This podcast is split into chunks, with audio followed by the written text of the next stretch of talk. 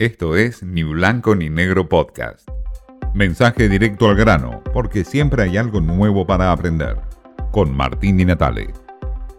Yo estoy acá para una nueva agenda y para unir a los argentinos. Yo no pertenecía al gobierno de Macri ni de Vidal y me estoy incorporando a una coalición, me hago cargo de la coalición, pero hay que discutir el futuro, porque la verdad que todos fallaron acá. La oposición está en su laberinto. No paran de armarse en ataques y contraataques y todo se trasluce en esto que es una gran guerra interna dentro de este gran frente opositor que se llama Juntos por el Cambio.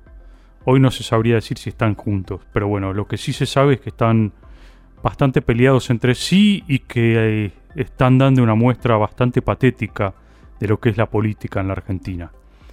En 1513 Maquiavelo decía que todos ven lo que tú aparentas, no lo que tú eres. Hoy las apariencias de la oposición son esta guerra patética que hablábamos recién, de dimes y diretes dentro del arco opositor.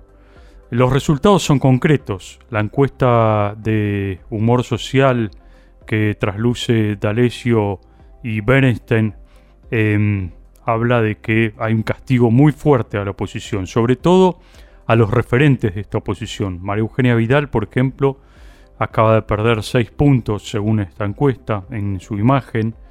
Eh, Horacio Rodríguez Larreta otros 6 puntos.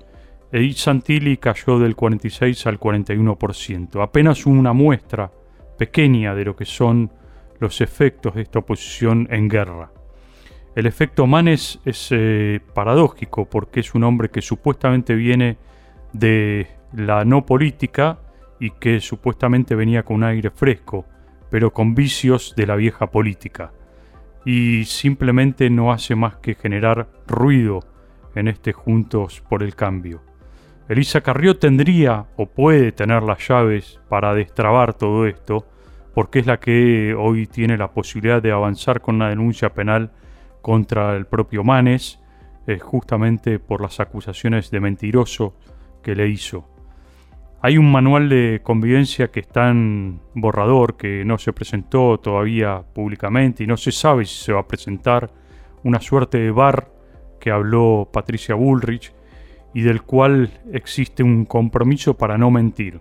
Parece loco, increíble a esta altura de la vida que dirigentes políticos tengan que suscribir un compromiso para no mentir, o para no mentirse, un compromiso ético el cual hablaron parecería ser que hay que ratificar la ética y las verdades.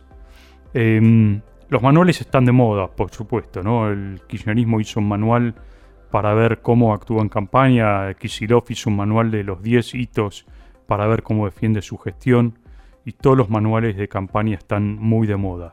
Y por supuesto en la Casa Rosada se ve claramente que se saca provecho de esta guerra interna que tiene la oposición. Algunos dicen que ya está ganada, muy optimistas por supuesto ellos, que ya está ganada la elección por esta batalla interna que está mostrando el arco opositor. Todavía eh, hay tiempo y es una campaña bastante larga en medio de la pandemia.